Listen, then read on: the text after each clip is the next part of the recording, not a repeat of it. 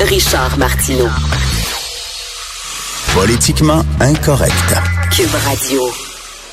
Je vous rappelle que je suis en direct du Salon de l'Auto Palais des Congrès de Montréal. Euh, nous allons maintenant parler. Vous savez que François Legault est allé rencontrer, je pense pour une cinquième ou une sixième fois, qu'il rencontre Justin Trudeau. Je pense qu'il y a comme un, il y a comme un man crush entre les deux. Il doit y avoir quelque chose. Ça fait six fois qu'ils se rencontrent.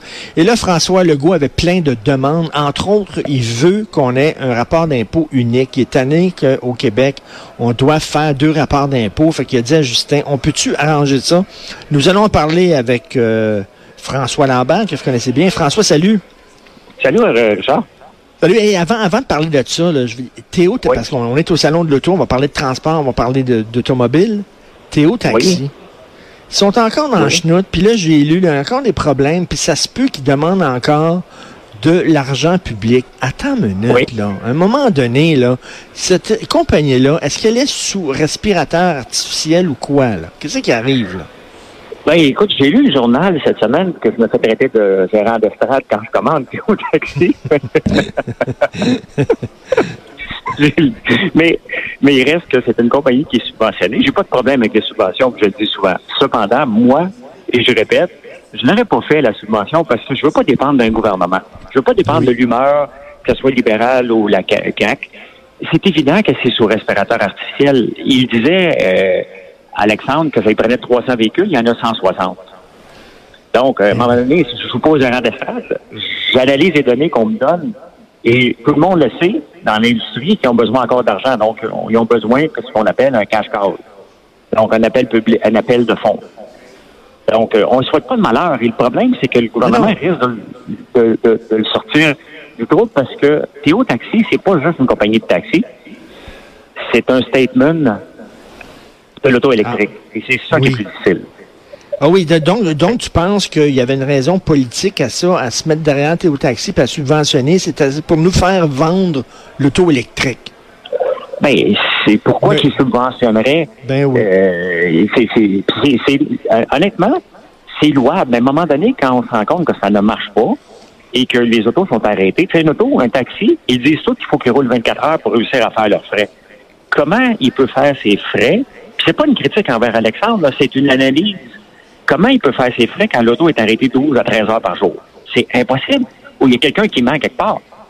Puis Ouais, en plus, écoute, pour les autres compagnies de taxi, là, les autres compagnies de taxi le plus traditionnelles, là, avec des autos à essence, là, eux autres disent, attends une minute, là, lui, il est subventionné, c'est un compétiteur, puis il est super subventionné. C'est vraiment pas juste pour nous autres.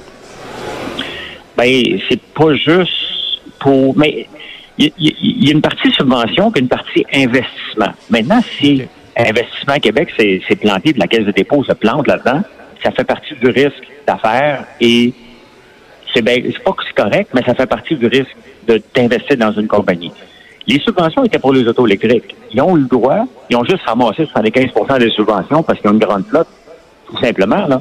Mais c'est c'est la partie investissement que il va falloir se poser comme question la caisse de dépôt. Elle va-tu arrêter d'en mettre l'argent là-dedans? C'est là qu'il faut m'en ben oui, puis là, on, on revient sur Caroline, euh, Caroline Néron, qu'on nous a vendue comme une femme d'affaires aguerrie, puis tout ça, puis on se rend compte que c'était pas ça pendant tout, puis elle avait plein de problèmes. Alexandre, puis j'ai rien euh, personnellement contre Alexandre Taillefer, mais on nous le présente aussi comme étant, tu sais, on l'a même mis là, en direction de la campagne euh, du Parti libéral lors de la, la dernière campagne électorale, tu sais, comme étant un homme d'affaires. tu sais. Des fois, il y a des hommes d'affaires qui ont une idée brillante, puis Alexandre, il y a eu, Alexandre Taillefer, il a une idée brillante, puis il l'a vendu, puis il a fait bien du fric, mais après ça, des T'sais, ils ont eu une idée à un moment donné, puis ça veut pas dire que les autres idées vont fonctionner. Tu as eu une idée quand tu étais jeune, ça a fonctionné, mais après ça, c'est peut-être que le gaz est parti. Là. Mais sept, sept des dix projets qu'on va lancer, on va avoir soit une faillite ou on va l'arrêter avant de faire une faillite. C'est juste normal du risque de lancer des entreprises, tout simplement. Euh, moi, je l'aurais pas fait, Théo, je l'ai je te l'ai dit, je l'ai dit sur les ondes de cube. Et encore là, c'est pas rien contre Alexandre.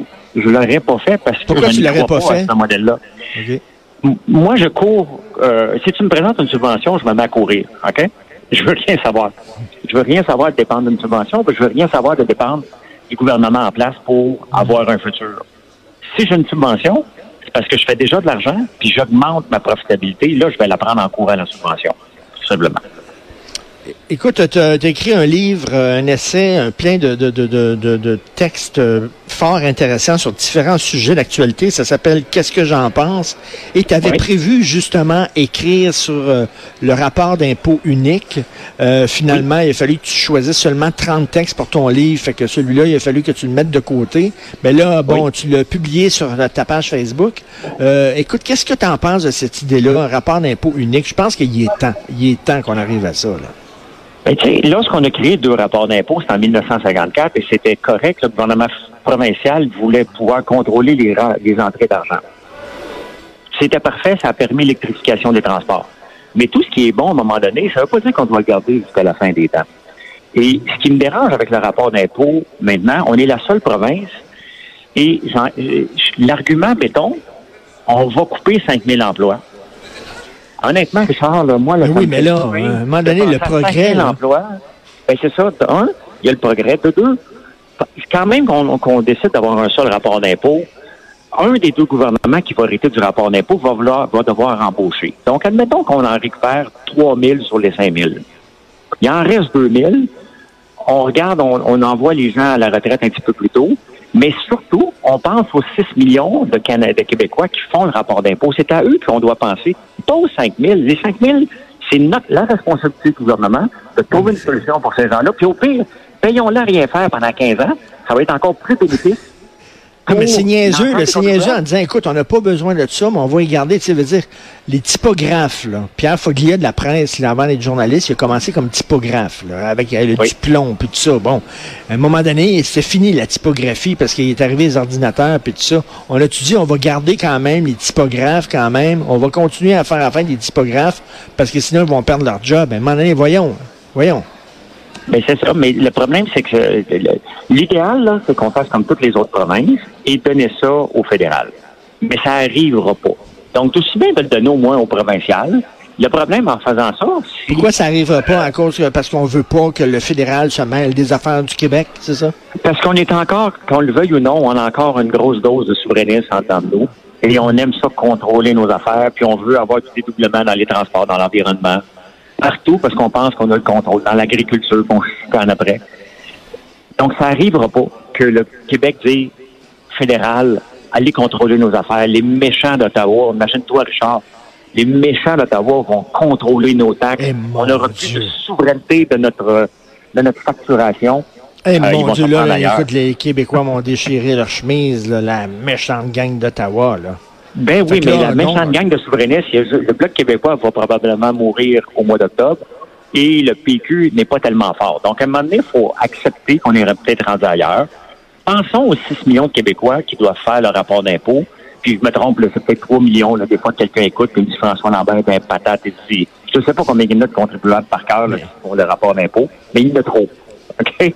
Il y en a trop qui font en double. Mais ça marche-tu? Ça marche-tu dans les autres provinces? Ça fonctionne-tu dans les autres? Parce que là, encore, on est distinct. On est distinct, on est la ben seule province avec deux rapports d'impôt. Dans les autres provinces, à un moment donné, là, tu regardes à, côté, là, tu, tu, te compares, tu dis, ça fonctionne-tu? Oui, ben ça fonctionne pour eux autres, un rapport d'impôt. Pourquoi nous autres, on est-tu plus niaiseux qu'eux autres?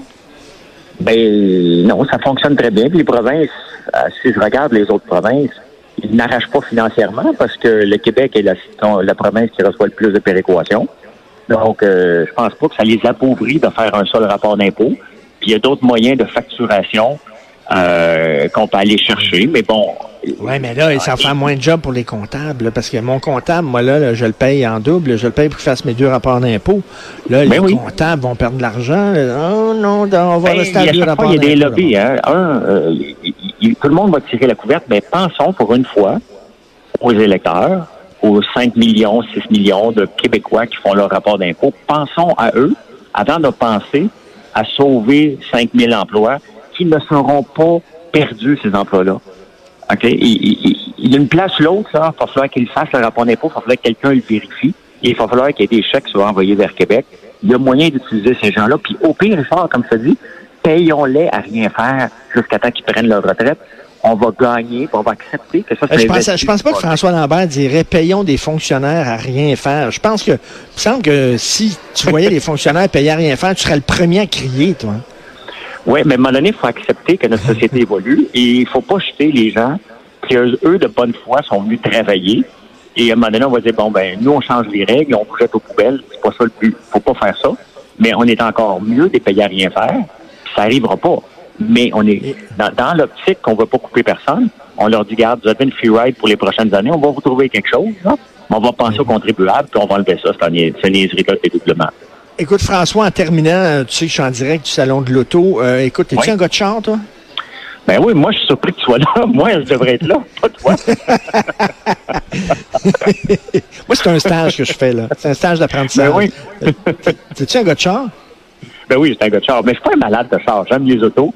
Mais euh, je suis pas euh, je suis pas un maniaque. J'en ai deux autos, puis j'aime bien ça. là. C'est quel genre de char? Peux-tu te le dire ou les gens vont dire... euh, Ben non, je le dis à tout le monde. Je suis pas gêné. J'ai un, Range Rover diesel et j'ai une Lamborghini euh, Huracan.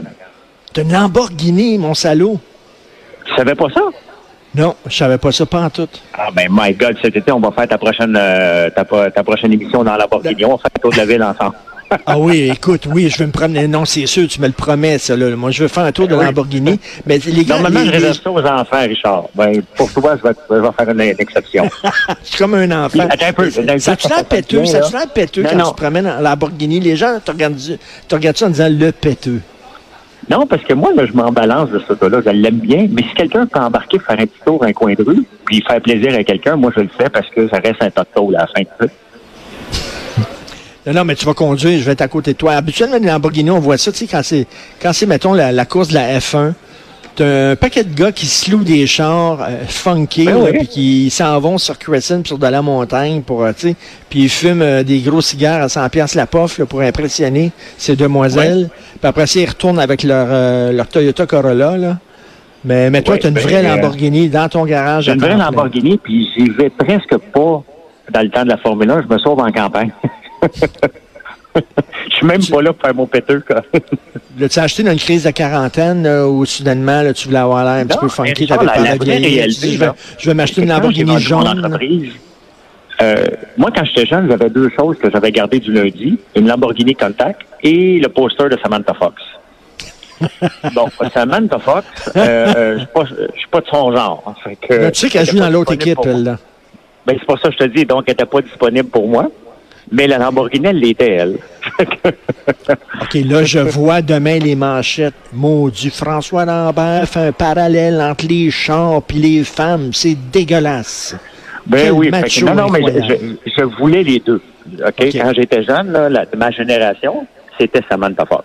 Et, et bon, je, je, je rêvais comme petit cul. Puis la Lamborghini, je me suis dit, quand un jour, là, je vais être riche, je vais vendre mon entreprise, puis je vais aller m'acheter une Lamborghini. Ben, c'est exactement ce que j'ai fait.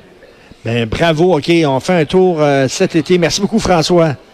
Eh, merci, ça. Merci. François Lambert, après la pause, est-ce qu'on devrait subventionner les films porno avec Jonathan Trudeau? Vous écoutez Politiquement Incorrect.